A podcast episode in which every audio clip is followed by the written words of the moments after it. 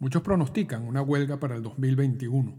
Esta semana vamos a hablar un poco sobre las características que rodeaban a los jugadores que apoyaron a Marvin Miller en todos esos reclamos laborales en los 80 y en los 70, con lo que sucede hoy en día y sobre todo el impacto de las redes sociales y el liderazgo de Tony Clark.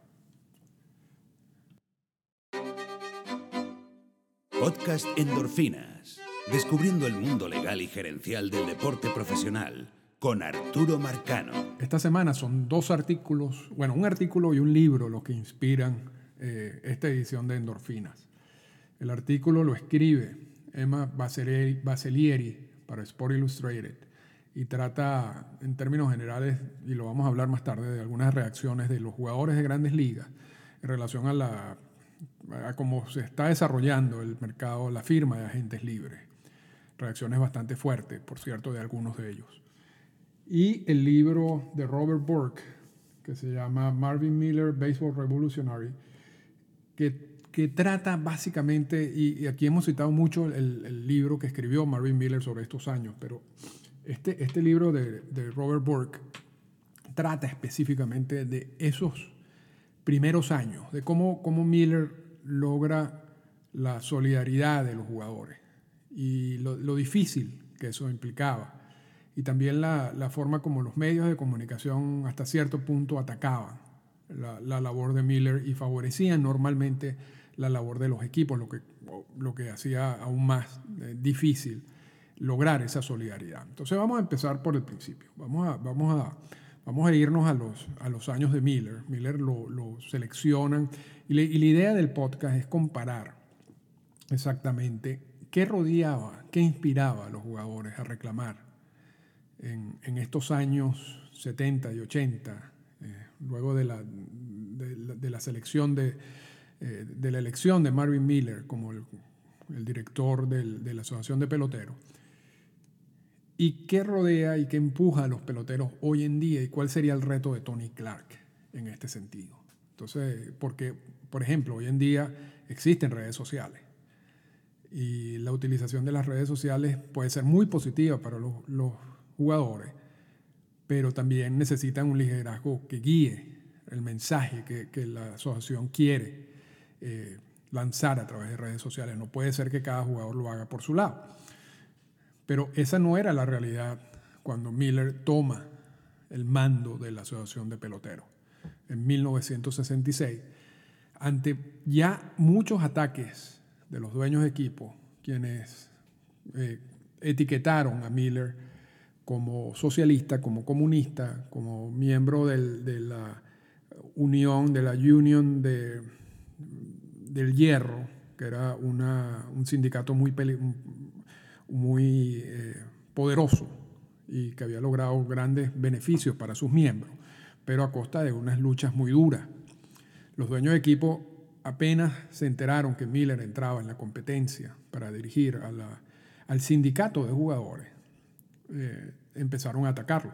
Constantemente ataque que nunca dejaron de, realizar durante todos los años en que estuvo Miller allí. Sin embargo, Miller logra eh, convencer a los, a los, jugadores, incluso en, la elección original de, de, Miller en 1966, y lo, estoy sacando directamente del libro eh, de Borg, la votación fue realmente impresionante.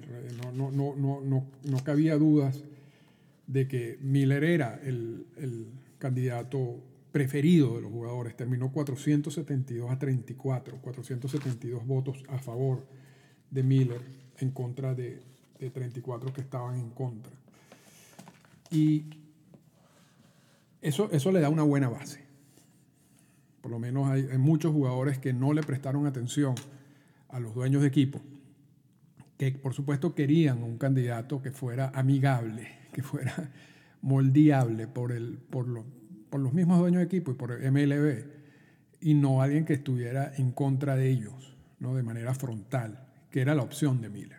Y repito, Miller logra convencer a la gran mayoría de los jugadores.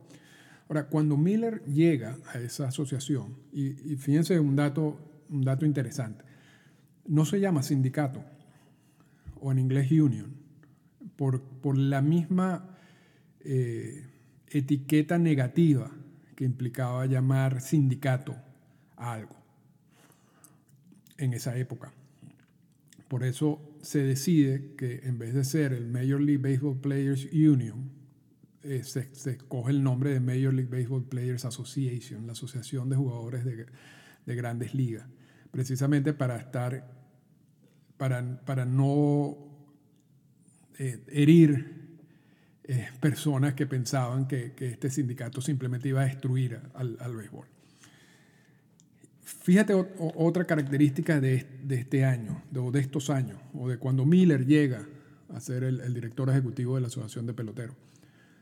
Esa asociación de peloteros no tenía nada, no tenía dinero, pero estaba totalmente sin, sin ningún tipo de fondos en los bancos. O sea, cuando, cuando Miller se muda a la oficina, se da cuenta de que allí no había ningún tipo de, de ahorro.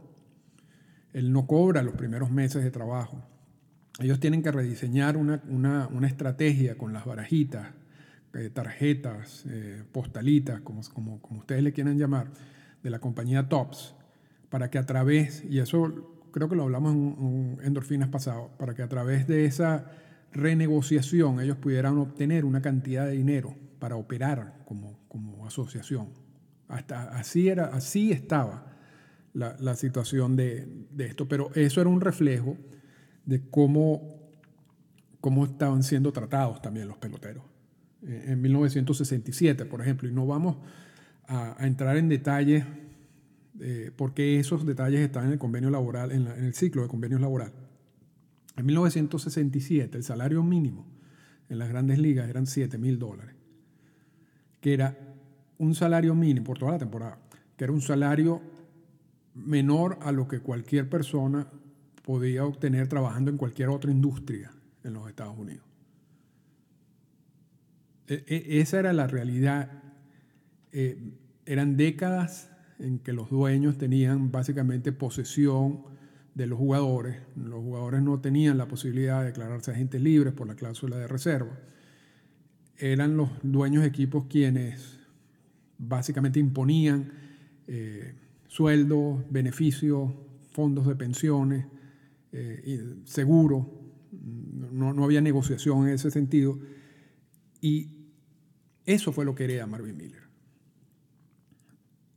Y básicamente su estrategia, y por lo cual logra convencer a muchos de estos jugadores, es decirle, mira, ustedes están en una situación absurda, si se quiere. Nosotros podemos luchar como asociación para que ustedes rescaten o para que ustedes tengan más beneficios beneficios que, sean, que estén más relacionados con su aporte al negocio, porque son los jugadores los que juegan y, y, ese es el producto que se vende. Ahora, tiene poco sentido que siendo ustedes el producto, reciban tan poco de los ingresos que genera la industria. O sea, ya se recibe es cuánto de esos ingresos se traducen en salarios y en beneficios. E, e, ese es más o menos el el panorama general de esos años. Muchos jugadores, también el problema, otro problema de, la industria del béisbol, a diferencia de otro tipo de industria, es que la vida útil de un jugador de béisbol está alrededor de 5 o 6 temporadas. Lo que quiere decir que hay mucha rotación de jugadores. A diferencia de una industria normal y corriente donde no existe ese tipo de rotación los empleos son a más largo plazo. Cuando tú tienes ese tipo, unos empleos de, o, personas o, trabajadores que están en, en, esa labor por 10, 15 años, entonces existe, eh, la solidaridad es más fácil de obtener. Ahora, en la industria del béisbol, la rotación es tan amplia, tan, tan constante, que muchas veces tú no, no logras convencer a, estos grupos de jugadores que van a estar solamente cinco años en las grandes ligas que tú te tienes que, tienes que ir a huelga. Y el jugador le a decir, bueno, pero eso puede ser que yo pierda uno o dos años de esos cinco años. ¿Y quién me va a dar a reponer esa, esa cantidad de tiempo? Entonces es difícil lograr ese liderazgo. Y los jugadores que ganan dinero, porque en cualquier etapa del béisbol, incluyendo en la cláusula de reserva, siempre había un tope, una élite de jugadores que ganaba un sueldo muy superior a, la mayoría de, los, de las personas en Estados Unidos. esos jugadores tampoco estaban motivados en apoyar cualquier tipo de, huelga o de, o de reclamo laboral, porque también veían amenazados su sueldo, que eran importantes. Y ese era parte del reto de Marvin Miller, cómo convencer a los jugadores que sí estaban ganando dinero, que tenían que ser solidarios con los jugadores que no ganaban nada. Y a los jugadores que no ganaban nada, cómo sí tenían que apoyar esta lucha porque independientemente que iban a estar solamente tres o cuatro eh, años, temporadas en las grandes ligas, y que es posible que perdieran parte de, esos, de esas temporadas, no solamente por, por el reclamo en sí, sino porque después eran etiquetados como jugadores problemáticos. El, el fin último es mejorar las condiciones para todos los jugadores en un futuro. Entonces, no era, no era una tarea fácil. Ahora, la diferencia de esos años era que, repito, las condiciones y los beneficios de los jugadores eran paupérrimos, eran muy malos.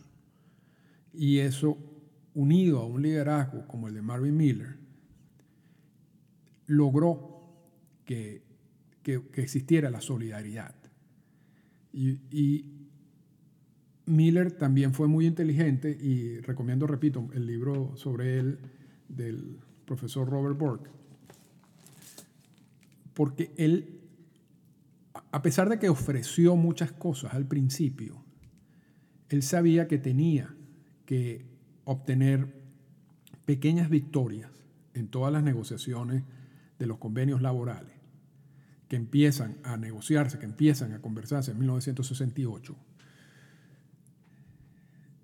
y así ganarse la confianza de los jugadores. Él, en 1968, cuando negocia el primer convenio laboral, y eso está en el ciclo de los convenios laborales, no quiere destruir la industria o ir a huelga allí, en ese momento. Él necesitaba obtener pequeñas victorias lograr la confianza de todos los jugadores y buscar el momento adecuado en el que él podía percibir que, iba a tener esa solidaridad de todos, tan fuerte, una solidaridad tan fuerte que permitiría ir a una huelga, que era básicamente la única herramienta que tenía Miller en ese momento para tratar de obtener beneficios para los jugadores. Y así fue lo que sucedió. Y, a Miller, repito, y en el, y en el libro lo, lo, citan mucho, los medios de comunicación le caen encima. Y los medios de comunicación todavía hoy en día, y eso lo hablamos en el último, en el podcast sobre Manny Machado y Bryce Harper, hoy en día todavía favorecen más a los dueños de equipo, a los equipos en general. Justifican más la no utilización de los ingresos que genera la industria en salario, diciendo, bueno, eso es una mala inversión. Y, parecieran como si fueran accionistas, de, estos equipos. No solamente algunos, algunos analistas en medios de comunicación, sino también los fanáticos. Pero si ahorita uno percibe eso, quizás mucho menor, eh, el, grupo es mucho menor y hay un grupo también grande que, que, sí trata de, poner las dos realidades. En los años de Miller había solo una realidad en, en la prensa y era que Miller era un comunista, un socialista y que lo que iba a hacer, eh, lo que estaba buscando era la destrucción del béisbol. Esa era la interpretación de casi todo el mundo. Y fue a través de pequeñas luchas, de muchas conversaciones, de muchas negociaciones, de, pequeñas victorias, que Miller logra obtener la confianza de los jugadores y luego de los, incluso de algunas partes del medio de comunicación, aunque hay muchos de los medios de comunicación que todavía no perdonan la labor de Miller eso es más o menos lo que rodeaba esos años, ¿no? Como con todos esos problemas Miller logra obtener la solidaridad y logra hacer lo que hizo. Pero la diferencia fundamental o uno de los factores fundamentales que, por lo cual Miller eh, alcanza esa victoria es que la situación que él hereda cuando asume la posición del director ejecutivo de la Asociación de Peloteros era una situación muy mala para los jugadores, extremadamente mala para los jugadores. Y eso fue un error de los dueños de equipo, quienes se negaron a darle beneficio a los jugadores por muchísimo tiempo. Vámonos ahorita.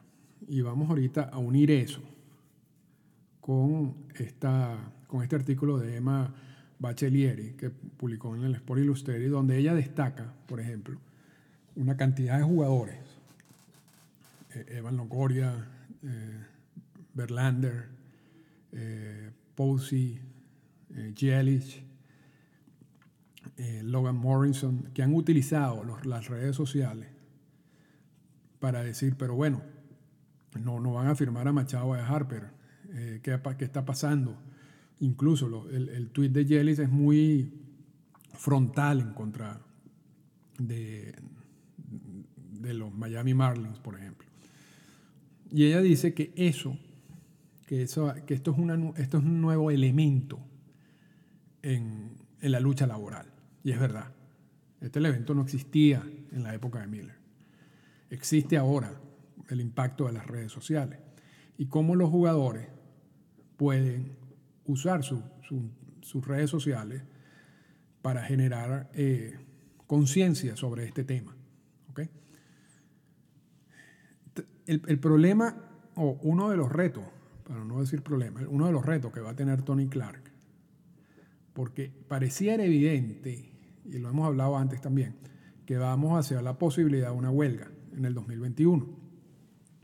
Ahora, el reto de Clark es cómo usar las redes sociales de los jugadores para mandar, para enviar los mensajes adecuados en relación a esta lucha que se va a presentar.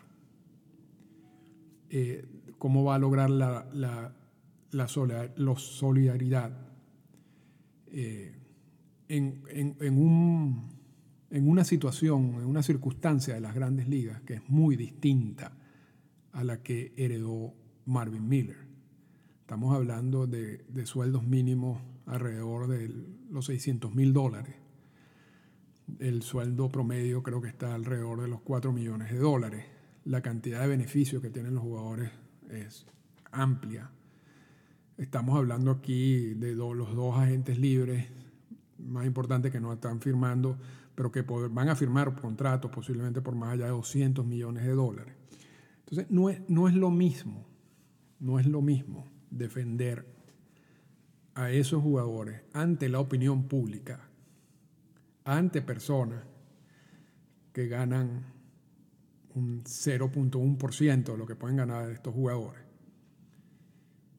y lograr ese apoyo de la opinión pública en lo que va a ser una guerra frontal o en lo que podría ser una guerra frontal. Repito, a diferencia de la época de Miller, donde Miller estaba defendiendo muchos jugadores que ganaban menos que la persona que estaba leyendo la prensa, por ejemplo donde se estaba enterando de cuál era la situación, si había huelga o no había huelga. Y esa persona que estaba leyendo la prensa y que, ganaba más que el jugador, pero que no ganaba mucho dinero, podía entender, podía eh, identificarse con el jugador. Hoy en día tú no logras la identificación con el jugador, con nadie, con ningún jugador, porque la economía y el, dinero que, que desarrolla la industria es tan alto que hasta el que peor gana, gana mucho más que cualquier empleado en los Estados Unidos. Punto. Entonces, ese, ese, ese panorama es distinto y, es parte del reto de, Clark es cómo vender esto. Y, una de las formas en que se vende es, bueno, esto es una lucha entre dueños de equipos que generan miles de millones de dólares para ellos en, general y, jugadores que son millonarios. No. Ya, ya no es los dueños de equipos millonarios en contra de los pobres jugadores. Ahora son los multimillonarios contra los millonarios. Ahora, esa, es, esa, esa forma de dividir la guerra tampoco genera mucho atractivo, mucho apoyo del público en general porque también a través del tiempo el público en general y los fanáticos tienden a apoyar más a sus equipos que a los jugadores. Parecieran accionistas de los equipos. No entienden, la, no entienden que, y lo dijimos en, el podcast de, Machado y Harper, no entienden que la industria genera un, un dinero y que ese dinero o termina en los bolsillos del equipo o termina en los bolsillos de los jugadores. No hay una tercera opción. Eso es un dinero privado de una empresa. Entonces, no tiene nada de malo que los jugadores reclamen recibir la cantidad de dinero que ellos quieran de la industria que ellos son parte y que son parte fundamental además. Pero la gente no lo ve así. La gente ve como si los dueños de equipo manejan un dinero que es de todos nosotros, de todos los fanáticos de ese equipo. Y nosotros tenemos que cuidar para que esos dueños no malgasten ese dinero, porque ese dinero no se puede malgastar y, y, por ahí se va. Y eso es un error, pero así es como opera todo esto y así es como así es la percepción general. Entonces, el primer reto de Clark es cómo cambiar esa percepción y eso no va a ser fácil. Eso no va a ser fácil. Y hay muchos jugadores que tienen ya tantos beneficios, y en eso sí se parece a, a la situación de los 70, que quizás, quizás no vayan a ser solidarios en todo esto. Ahora, por lo que uno ve en, la reacción de las redes sociales y también por un error que está cometiendo los equipos de grandes ligas, en donde están asumiendo una posición que es muy parecida a un colusio, aun cuando está justificada en el convenio laboral, e, e, esa situación, esa posición drástica, si se quiere, está generando solidaridad entre los jugadores, entre todo tipo de jugadores. Y esa solidaridad se está reflejando en redes sociales, ya se está reflejando en redes sociales. Eso es importantísimo para Tony Clark. Eso es clave para Tony Clark. La idea es mantener esa solidaridad de aquí al momento en que se tome la decisión si se va a ir o no se va a ir a huelga. Repito, ¿cómo, lidera Tony Clark esta reacción espontánea de los jugadores y canalice eso a una campaña? en términos generales. Ese es el gran reto de Tony Clark, que es un reto que no tuvo Marvin Miller. Aquí no va a haber un libro de cómo hacer esto, porque además las otras, los otros sindicatos en, el deporte, no hay ningún sindicato que se parezca a la Asociación de Peloteros de Grandes Ligas. Es el, eh, la Asociación de Peloteros en Grandes Ligas es, ha sido el ejemplo de cómo se maneja un sindicato, de cómo un sindicato partió de la nada, de tener cero dinero, a, hacer el sindicato más poderoso en el mundo, a, cambiar la industria completamente. El resto de los sindicatos de los otros deportes están más alineados con los dueños de equipo y con, y, con los equipos en sí. Pareciera más como una alianza. En cambio, con el sindicato de grandes ligas, hasta hace muy poco era una confrontación normalmente. Lo que pasa es que cuando Selig llega y Michael Winner toma control del sindicato y luego Tony Clark, estos años, por alguna razón, ellos se sentaron en la mesa más como aliados de los equipos de grandes ligas. Y esa alianza, entre comillas, generó lo que estamos viendo hoy en día. Porque realmente ahí no hay alianza. Ahí, hay dos objetivos, hay, hay, hay cosas que, que son objetivos comunes, pero realmente al final el comisionado de las grandes ligas busca que los dueños de equipos generen más dinero. ¿Cómo generas más dinero? Usando menos dinero en gastos. ¿Cómo, generas cómo usas menos dinero en gastos? ¿En ¿Cuál es el gasto principal? Salario. Entonces, eh, eh, no, hay, no hay un punto intermedio. No hay un punto intermedio. Y yo creo que tanto Winner como Tony Clark en su, en su negociación del, del convenio laboral olvidaron un poco eso y buscaron más mantener una paz laboral que quizás era necesaria y aceptar ciertas cosas que no entendieron el impacto que podían tener y ahora lo estamos viendo. Ahora esto se acabó. esa situación se acabó. Porque en, el próximo, en la próxima negociación del convenio laboral, el sindicato tiene que pedir o tratar de reconstruir o retomar parte del poder que tenía antes. Y eso va a requerir la solidaridad de todos los jugadores. Y repito, estamos viendo esa solidaridad y, eso, y, esa, y, cómo piensan muchos de estos jugadores a través de sus redes sociales. Ya veremos qué pasa de aquí hasta allá, si esto se mantiene, si eso aumenta, pero esta situación o lo que vamos a ver en el 2021 es muy distinto a lo que hemos visto en los últimos 20 años. Y se parece bastante a lo que vimos al principio, luego de, entre 1968 y 1984, más o menos, con algunas características distintas que ya, ya analizamos. Pero quería aprovechar esta semana para, para hacer esta, esta pequeña reflexión y para que ustedes estén pendientes de todo esto. ¿no? No, no yo creo que la, la finalidad de este podcast nunca ha sido, esta es la verdad absoluta y ustedes tienen que ir a evangelizar a todo el mundo con lo que yo estoy diciendo. La única finalidad que, que tengo con el podcast es dar información que después ustedes pueden utilizar para llegar a sus propias conclusiones, para investigar más, para ver estos problemas con otro punto de vista y para asumir posiciones informadas que pueden estar en contra de lo que yo estoy diciendo. Y si están en contra de lo que yo estoy diciendo, no me importa, simplemente si quieren compartirlo a través de las redes sociales, lo comparten y, podemos, y se abre un debate informado, que es, lo, que, que, es, que es lo importante en todo esto. Pero aquí no estamos eh, dictando eh, las reglas de cómo son las cosas, porque no, nunca ha sido el objetivo, ¿no? solamente estamos uniendo piezas o estamos presentando piezas en un de un rompecabezas que es bien complejo y que cada quien lo arma. Mientras más piezas tenga, más fácil podrás armar el, rompecabezas. Si te, si te faltan piezas, es imposible hacerlo. Y, tanto ese artículo que vimos en Sport Illustrated como el libro de Marvin Miller nos presentan dos piezas, dos piezas eh, que tenemos que tener a la hora de armar este rompecabezas que estamos ya armando para el 2021.